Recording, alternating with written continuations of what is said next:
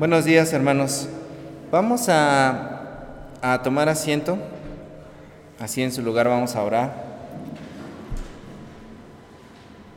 Vamos a inclinar nuestro rostro y a orar para tener la meditación de, este, de esta mañana. Amado Dios, te damos gracias porque eres bueno con nosotros, porque no nos dejas de tu mano, Señor, y hoy derramas de tu espíritu para que podamos entender lo que tú quieres mostrar a nuestras vidas. En el nombre de Jesús. Amén. Bueno, hubo un pequeño errorcito ahí en el, en el boletín, no se llama soplo divino, la de la mañana se llama cicatrices. Este, y quiero preguntarles, ¿qué es una cicatriz? ¿Quién sabe qué es una cicatriz? Una marca que queda después de la herida. ¿Qué otra cosa es una cicatriz?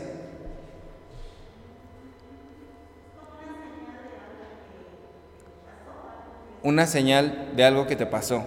Eh, estaba buscando definiciones de lo que significa cicatriz y aparte de todo esto que están diciendo, que está muy bien, una cicatriz es un parche que produce nuestro propio cuerpo. Es una capa protectora que después de que uno ha sido herido, que tuvo una quemadura, que tuvo una raspadura, que tuvo una, una herida, un raspón, una llaga, una cortada, la sangre y la piel producen una capa protectora y eso impide que las infecciones o las bacterias le hagan daño al interior de nuestro organismo, ¿no? Porque queda expuesta cierta parte del interior de los elementos internos de, nuestro cuerpo. Entonces, con el tiempo las cicatrices pueden sanar, pero también cuando sanan pueden modificar la estructura o la forma de la piel, ¿no? Algunas cicatrices quedan como protuberancias dentro de, de, del brazo, de la pierna, donde se haya usted hecho la herida. Y entonces, además de, todas esas explicaciones biológicas, como bien lo estaban diciendo ustedes, una cicatriz es, una, es un recordatorio porque deja su, su marca. Entonces rememoramos cómo es que obtuvimos esa cicatriz, ¿no? Cuando ves la cicatriz, alguna persona te puede preguntar, oye, ¿cómo te hiciste eso? Y entonces uno ya empieza a contar la, la historia, ¿no? Incluso entre los chamaquitos a veces lo utilizan como técnica de ligue, ¿no? Llegan con las niñas y les dicen, mira nada más, esta cicatriz, qué rudo soy, qué violento soy, ¿no? Soy muy atrevido, ve nada más cómo me quedó y sobreviví, ¿no? A veces lo, lo utilizan de esa forma, pero también hay, hay personas que no este, eh, exhiben las cicatrices, hay quienes esconden la cicatriz, hay quienes les da pena. Eh, porque lo, lo, consideran como alguna imperfección de su piel. Yo conocí a una muchachita que en aquel entonces tenía eh, 14 años y el exnovio le metió un balazo y le quedó aquí este, en, en esta parte, ¿no? Eh, cerca de la, de, del huesito, ¿no? Entonces ella lo escondía mucho porque le traía recuerdos amargos esa cicatriz, le daba mucha pena mostrar, entonces ya no, ya no usaba ninguna blusa en la cual mostrara esa, esa cicatriz. Pero a pesar de que puedan causar psicológicamente daño, vergüenza, pena, las cicatrices forman parte de nuestra, de nuestra historia de vida. Y en el Evangelio de hoy, por favor, ahí sus Biblias abiertas, Juan 20, los discípulos están escondidos, Jesús se aparece a ellos, se identifica, les dice, miren, yo soy, se identifica por medio de sus cicatrices, de sus heridas, les da palabra de ánimo, les sopla y les da poder, pero resulta que alguien no estaba presente ese día. ¿Quién no estaba presente? Tomás no estaba presente, ¿no? Tomás, el discípulo incrédulo. Era el Mario Medina de los doce discípulos, ahí el que nomás no creía así de fácil, ¿no?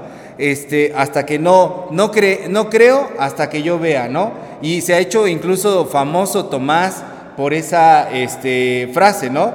Yo como Santo Tomás, hasta no ver, no creer. Eh, y lo que pide ver Tomás no es cualquier cosa, ¿eh? ¿Qué es lo que pide Tomás que quiere ver?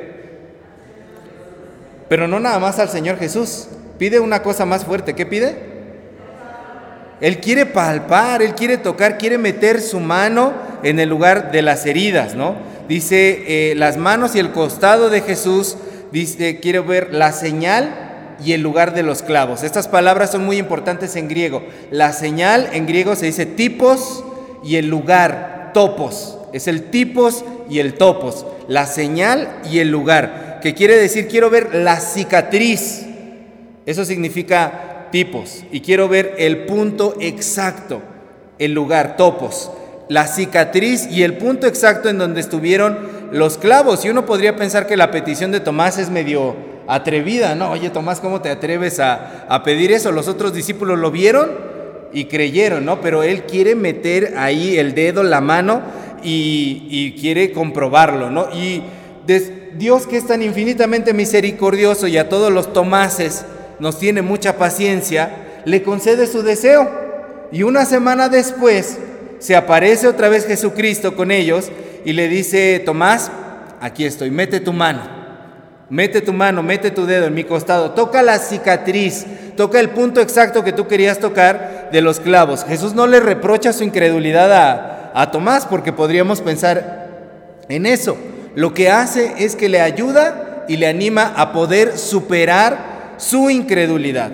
Entonces Jesús usa sus cicatrices para que Tomás pueda creer, para que Tomás por fin pueda tener fe. Pero ¿de qué servían las cicatrices?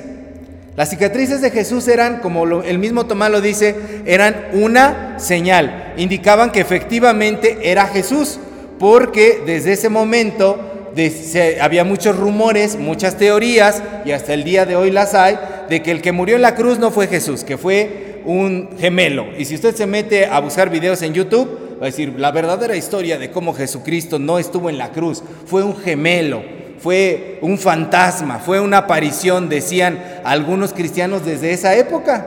Algunas personas desde esa época decían, no, lo que vimos era un cuerpo aparente, nada más era como un fantasma. Si Jesús era Dios, Dios no puede sufrir, entonces fue como una aparición, no fue realmente Jesús. Por eso Jesucristo insiste en que Tomás meta su dedo y meta su mano para que vea que efectivamente es Él, que tiene un cuerpo, que es carne, que es el que estuvo colgado allí en la cruz, que no es un fantasma, que no es una aparición, que todas esas teorías no eran ciertas. Y las cicatrices de Jesús lo que le decían a los discípulos, lo que le decían a Tomás era, este soy yo. Mírame, este soy yo. Esto atravesé, esto sufrí. No me pueden confundir, efectivamente soy yo. Pero aquí estoy yo de nuevo. Estoy de pie. Estoy otra vez con ustedes para impulsarlos. Incluso a ti, Tomás, a ti que te cuesta tanto trabajo, el que no cree si no ve. Aquí estoy. Veme, pálpame, tócame. Soy yo. Y si esto te va a hacer salir de tu incredulidad, órale, pues aquí está. Aquí están mis cicatrices. Y sin ellas podría pensarse que era cualquier otra persona, ¿no? Cualquier otra aparición que, que estaría ahí delante de los discípulos. Pero no era así, esta era una señal. Y una señal siempre apunta hacia algún lado. Cuando estábamos viendo la, eh, hace dos años los estudios del Evangelio de Juan, decíamos que una señal no es en sí misma el lugar a donde queremos llegar. Cuando vamos en una carretera y hay una señal y que dice eh, la gasolinera está para allá, la señal nos dice que la gasolinera está para allá, no que la gasolinera está allí la señal no, no es la gasolinera, pues apunta hacia otro lado, hacia otra dirección. Uno no puede quedarse y decir, ah, mira, aquí está el letrero de la gasolinera, pues conéctale ahí porque aquí vamos a cargar gasolina. No, la señal apunta hacia otro lado, es todavía para allá. Entonces, si las cicatrices de Jesús son una señal, ¿hacia dónde están apuntando? ¿Qué nos dicen las cicatrices de Jesús? ¿Hacia dónde están apuntando las cicatrices de Jesús? Bueno, la Biblia describe que Jesús después de que resucita tiene un cuerpo glorificado, tiene un cuerpo glorioso. Pero contrario a la idea de gloria que hay dentro de nuestra sociedad, cuando nosotros hablamos de gloria, ¿en qué pensamos? Pensamos en una persona victoriosa, poderosa, muy grandiosa, ¿no? Sin embargo, la idea que hay dentro de este cuerpo glorioso de Jesús es que Jesús no esconde su debilidad se muestra tal cual es. Mírame, me atravesaron por aquí, este soy yo.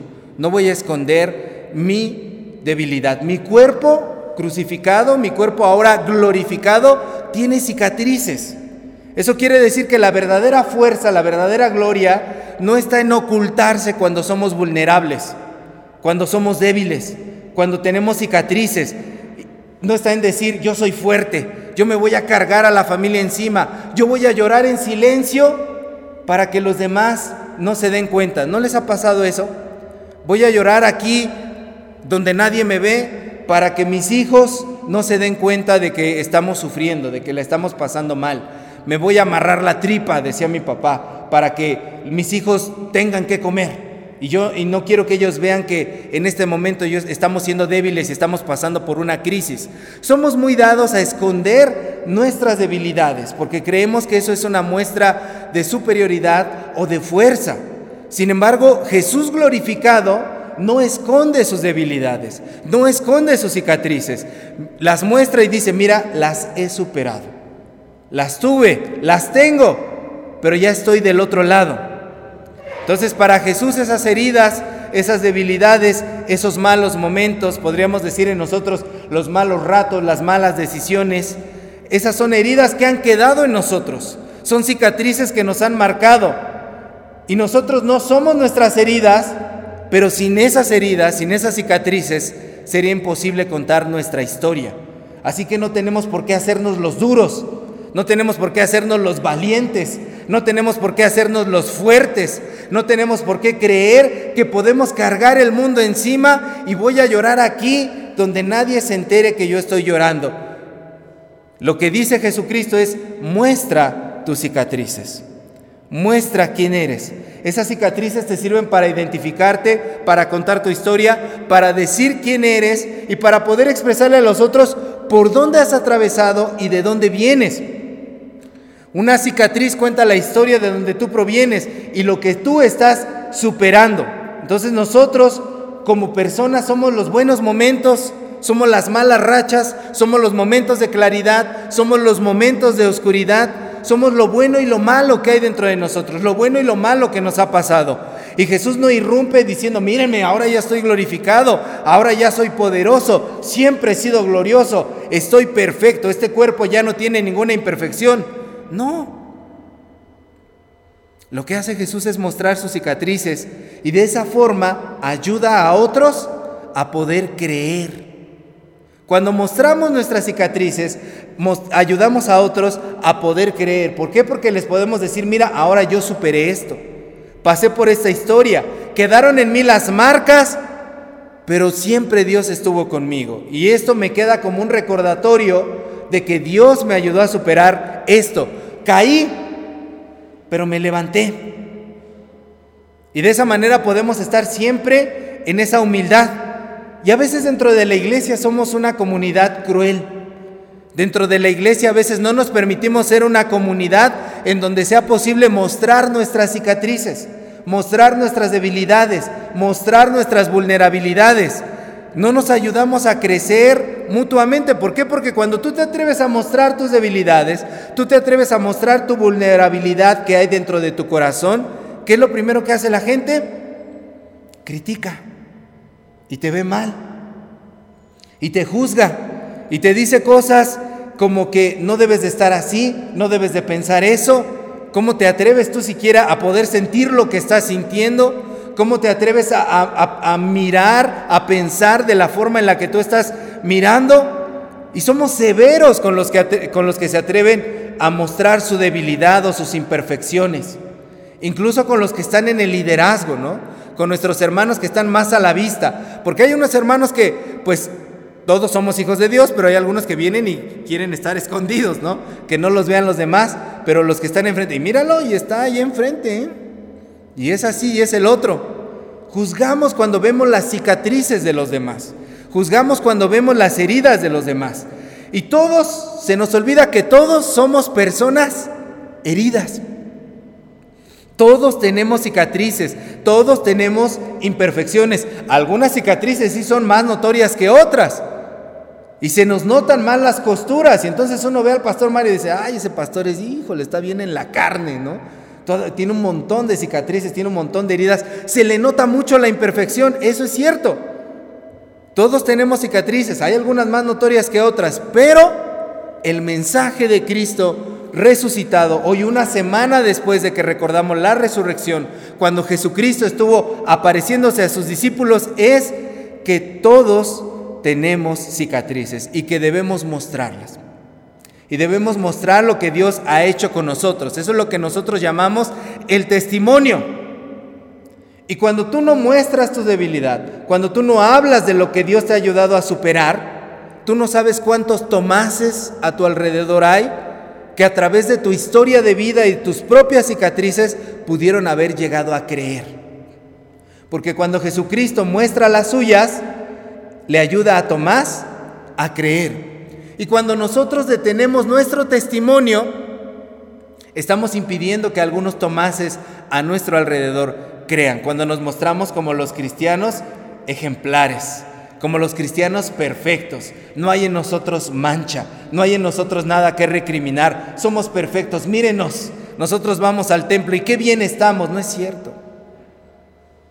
Somos personas de carne y hueso, somos personas heridas, somos personas que han pasado etapas difíciles, pero en medio de esas etapas Dios ha estado con nosotros. Y decía yo, tú no eres tus cicatrices, pero tus cicatrices cuentan tu historia. Y decir que tú no eres tus cicatrices también significa decir que no te puedes quedar atrapado en la etapa del lloro, en la etapa del llanto, en la etapa del lamento, porque tú no eres eso. Tienes que superarlo. Y tienes que dejarte palpar esas cicatrices como Jesús mismo dejó que metieran su dedo, su mano en las cicatrices. Jesús se hizo vulnerable para ayudar a otro a creer. Nosotros debemos dejarnos palpar por Dios y dejar de pretender que somos perfectos e inquebrantables para poder sanar de esas cicatrices. Necesitamos ser una iglesia que sea más como Jesús Necesitamos ser una iglesia que se atreva más a mostrar sus vulnerabilidades para sanar, no para criticar, no para juzgar. Una cicatriz, decía yo al principio, era una capa ¿qué? Protectora. Y ojalá que nosotros como iglesia aprendiéramos a ser una iglesia más protectora, más sanadora de los otros. Que cuando viéramos las debilidades y las cicatrices y las heridas de otros, en lugar de juzgar, sanáramos por medio de la oración, por medio de una palabra de aliento. A veces nos acercamos con los demás para saber cómo están, más por el chisme que por realmente preocuparnos de que esas personas sanen. ¿Te importa a alguien? Ora por esa persona. ¿Te importa a alguien? Ayúdale a sanar. ¿Te importa a alguien? Pídele a Dios que esa persona pueda sanar y pueda creer Hoy Jesús también nos está diciendo a nosotros, tócame. Tú eres Tomás, pálpame. Quiero que metas tu dedo también, porque al hacerlo, tú también vas a sanar. Vas a dejar de infravalorarte, de estar sumergido en la etapa de depresión, de llanto, en la etapa en la que tú estés allí caído y vas a comenzar a vivir la fe verdadera, lo que te va a permitir hacer sanar a otros también. Entonces dejen de verse entre ustedes mismos con juicio, con rencor, con odios, con críticas. Comiencen a, darse cuenta de que todos tenemos una historia, de que no hay nadie que esté limpio, de que como decía el Señor Jesucristo, el que esté libre de culpa, arroje la primera piedra. No, todos tenemos una historia y todos incluso no solamente tenemos cicatrices, tenemos heridas abiertas y que están ahí al rojo vivo, a carne viva entonces, orar unos por otros, tocar sanadoramente las heridas de otros en el punto exacto y en la cicatriz exacta en donde los clavos de la vida han penetrado en nosotros, nos va a ayudar a sanar mutuamente. Entonces nuestras cicatrices son benditas cuando dejamos que Cristo las toque y cuando como iglesia tocamos para sanar. Así como eran benditas las cicatrices de nuestro Señor Jesucristo, hoy también nuestras cicatrices pueden ser benditas si nos palpamos mutuamente para sanar. Y le pedimos a Dios, sabes Dios, toca mis heridas, toca mi pasado, ayúdame, toca este presente que yo estoy viviendo, toca mis llagas, toca donde me está doliendo, donde he estado herido y sáname. Que el Señor cure nuestras cicatrices. Les invito a que se pongan de pie, hermanos y vamos a hacer una oración unos por otros, mutuamente, así como estamos en, bancas. Vamos a orar, por favor. Les pido que se junten con quienes estén en su misma banca. Yo voy a dirigir una oración, pero les pido por favor que se junten con quienes están en su banca. Y vamos a tener unos minutos para orar mutuamente. Pregúntenle a la persona ¿Qué puedo orar por ti? Si la persona no dice nada, simplemente pídanle al Señor, Señor, ayúdalo en esta herida que está pasando, si está pasando por una cicatriz, si todavía tiene una llaga ahí abierta, ayúdalo a sanar. Oremos unos por otros. Hay unas bancas de tres, hay unas bancas de dos. vamos a dar un tiempo, por favor, para poder orar. Vamos a orar mutuamente. Vamos a hacer una última oración para cerrar este momento. Les pido que estemos de pie. Amado Dios, gracias, porque tu mano preciosa, Señor, nos permite la sanidad. Permite que toda herida abierta, Señor, sea cerrada por ti. Permite que toda cicatriz nos sirva para testificar. Permite que toda debilidad, Señor, se convierta en fortaleza en ti, Señor. Permítenos, Señor, no negar nuestra historia, sino caminar contigo y que tú transformes nuestra historia. Tú eres bendito, Señor. Te alabamos, te glorificamos y te damos gracias, Señor, por tocar nuestras cicatrices. En Jesús. Amén.